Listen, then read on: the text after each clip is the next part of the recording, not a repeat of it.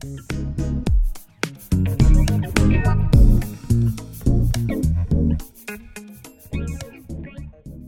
各位同学好，吼，我是那个郑汉老师，吼，那我们即将又要来考那个记账式的一个考试，吼，那记账式考试里面，吼，我们有两科，一个叫做那个税务法规，另外一个叫做租税申报实务。那以这两科来讲的话，其实讲白一点都是税法，吼，只是说一个是在考计算题，一个是在考选择题，吼，但是，吼。这两科的部分，其实在记账师考试里面算是重占的分数，也算是蛮重的吼。那我们一定吼在考试之前要把这两科好好的读一读。当然，对你考上之后，在在那个什么，在职业的过程之中吼，它一定是会在你身边吼，它永远不可能放掉的东西。这边我们当然是强调说，有关在今年一百一十年有关记账式考试的部分，我们就一些重点式的部分，吼，透过这短短的十五分钟，我们来跟同学吼做个简单的一个介绍，吼。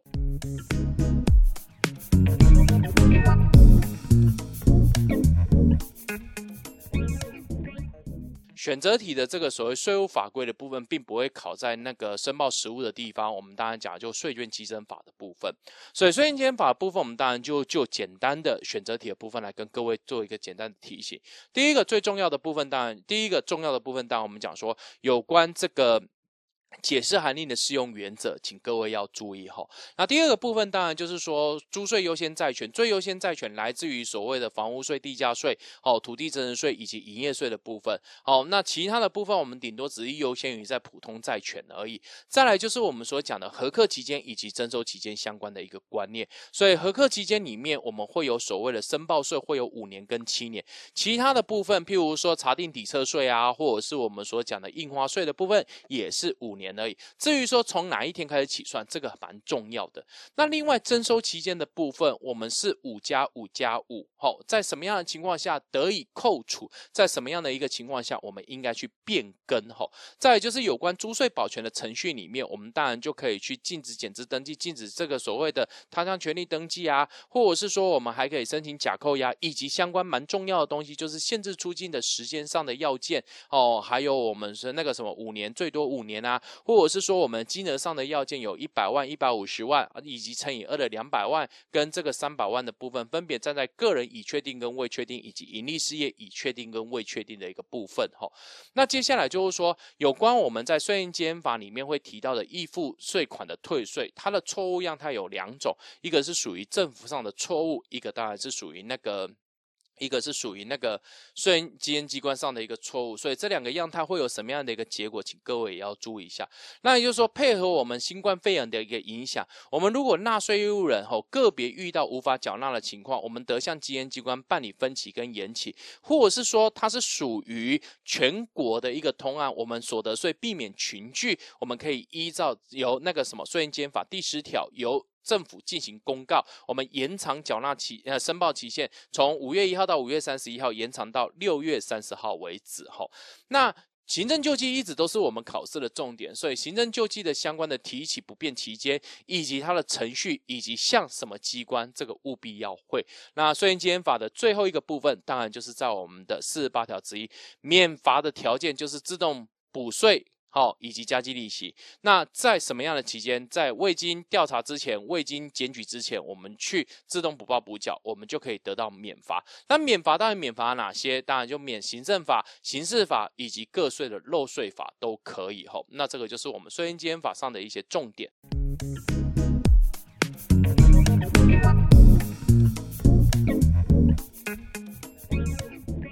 那我们接下来来到了营业税的部分。那营业税的部分，哈，它就是会考到申报实务了。那申报实务里面不难免会有，呃，一定会考到计算题。所以计算题的部分，通常就是考四章一节的计算跟兼营营业人计算。我还没有看过，哈，呃，没不要讲没看过，就很少出现四章二节的计算，哈。所以我们讲说，在这里我们着重于在四章一节里面。所以四章一节里面，我们来自于说销项税额减掉进项税额。那有关销项税额的部分，永远要记得。它有分内销跟外销，内销是五趴，外销是零税率。针对零税率的部分，它又可以依照零税率的销售额乘上五趴，我们可以算出什么东西来？我们可以算出它的退税限额来，那接下来我们如果说为兼营业人身份的话，那我们就会有免税销售在这里面。好，那接下来我们就会来到进项税额的部分。所以进项税额的部分原则上是取得全部的一个进项之后，我们排除十九条的不得扣抵，留下可扣抵的部分。但是哦，你要记得这里我们还会有一个。国外的这个所谓的进口货物的部分，所以进口货物缴纳的营业税会形成我们的进项税额，所以进口货物的一个缴纳营业税的部分的计算永远要会，也就是说，按照进口的完税价格加上进口关税的部分，那我们再加上货物税、烟酒税跟健康福利金的税捐，我们一起乘上百分之五，我们就可以算出进口营业税所缴纳形成我们的进项税额。但是如果你这个本身你是属于这个所谓的兼营业人之身份，的话，我们在这里就必须要计算一个不得扣抵比例。那不得扣抵比例的计算里面，依照我们的建议人计算办法很清楚，我们的分母为全部的销售额的净额分之我们免税销售加上这个什么四张二解的销售额的净额，我们上下不包括土地公债以及一个。那以课征证券交易税之有价证券的这个交易所得的部分，所以这整个呃交销售额的部分哈，所以这整个排除掉的话，我们就算到小数点第二位为不得扣抵比例。好，那小数点第二位之后，我们是无条件舍去的，所以我们在这里又可以分成比例扣抵法跟直接扣抵法，这个请各位要注意哈。好，那接下来我们讲说，如果今天销项点进项之后形成预付税额的话，我们当然就可以申请退税，但是退税有限的，就我刚刚所讲的零税率的部分，我们依照零税。税率销售额乘上五趴，好，依照零税率的销售额乘上五趴，但是还如果有固定资产的话，那就是固定资产所含之税额，好，所以我们讲说把这两个加起来，就会形成我们的退税限额。所以如果退税限额大于依附税额的话，那我们就是就依附税额的部分全退，留抵是零。但是如果退税限额是小于依附税额的话，那我们就退退税限额，留下依附税额减掉。退税限额的部分的余额，我们做留底至下一期继续使用。那以建议人部分还有一个地方的考点，就是我们所讲的购买国外劳务。但是我在这里只跟各位提醒一件事情，就购买国外劳务的一个形态的部分，它的重点就只有在针对。不可扣抵的比例来进行缴纳吼，好，那这个就是我们在营业税的部分要请各位注意的部分。那当然讲说有关纳税义务人啊、视为销售啊、吼这些相关的东西，这个当然也是一直都是重要。当然我们也包含那个那个什么那个那个。境外电商之身份，所以境外电商之身份永远不要忘记了，它必须是外国在中华民国境内无固定营业场所而有销售电子劳务。重要的对象是它的买受人一定要自然人，我们才会形成境外电商为这一个销售劳务的一个营业人之身份，而不以买受人为当做营业人，嗯，不以买受人当做纳税义务人。哈，好，那这个就是我们在营业税里面帮各位复习的。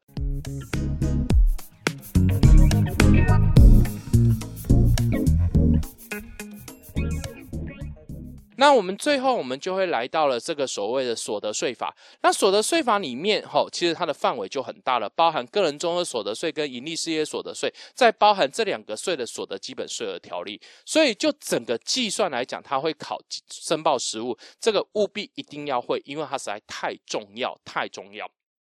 但是在我们一百一十年四月份的时候，我们有进行房地合一的一个修法。